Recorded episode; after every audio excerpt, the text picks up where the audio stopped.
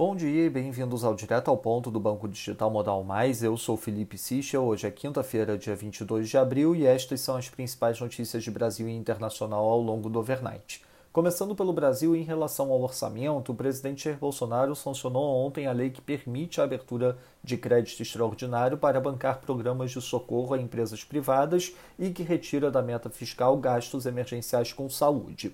Com isso, o presidente abre espaço para sancionar o orçamento deste ano com 16,5 bi em emendas ao relator. Sobre a vacinação, a imunização das quase 78 milhões de pessoas dos grupos prioritários só deve ser concluída em setembro desse ano, segundo o ministro da Saúde, Marcelo Queiroga.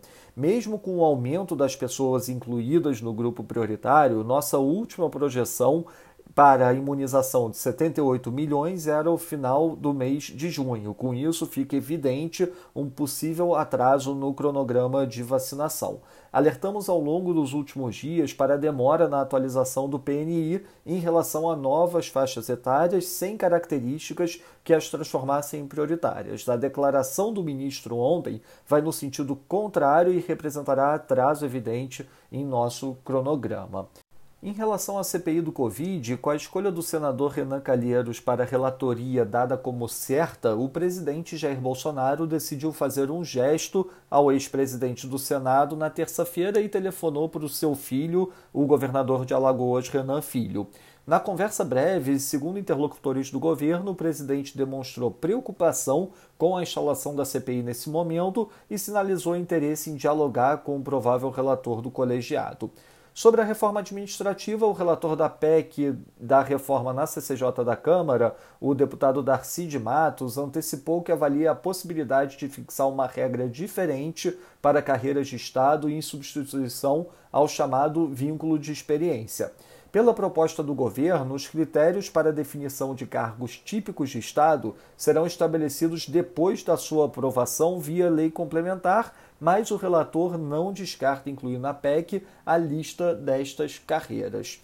Passando para o setor internacional em relação ao Covid, a governadora de Tóquio pediu que o governo declare estado de emergência na cidade e na Índia houve o registro do recorde global de infecções diárias com Covid, marcando quase 315 mil casos. Segundo o Bild, o governo alemão deve retirar a exigência de prioridade para vacinação e permitir a aplicação do imunizante em todos os adultos a partir de maio.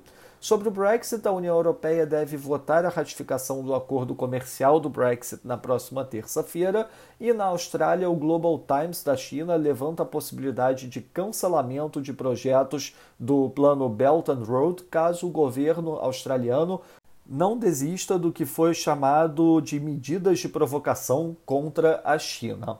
Na agenda do dia, destaque hoje às 8 da manhã para a divulgação do Biweekly CPI no México e também para a prévia da sondagem da indústria aqui no Brasil.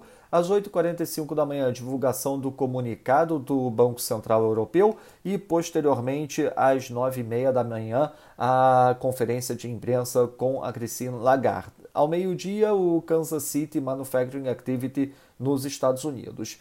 Nos mercados, o dólar index opera no momento praticamente estável, mostrando queda de 0,05%. Nas moedas de países emergentes, o peso mexicano desvaloriza 0,23%, enquanto o ZAR desvaloriza 0,17% e a lira turca desvaloriza 1,15%.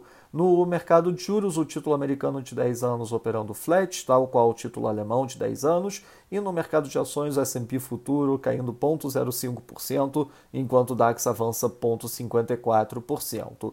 No mercado de commodities, o WTI caindo 0,47%, enquanto o Brent cai 0,44%. Essas foram as principais notícias do overnight. Um bom dia a todos. Até o nosso próximo podcast direto ao ponto do Banco Digital Modal Mais amanhã.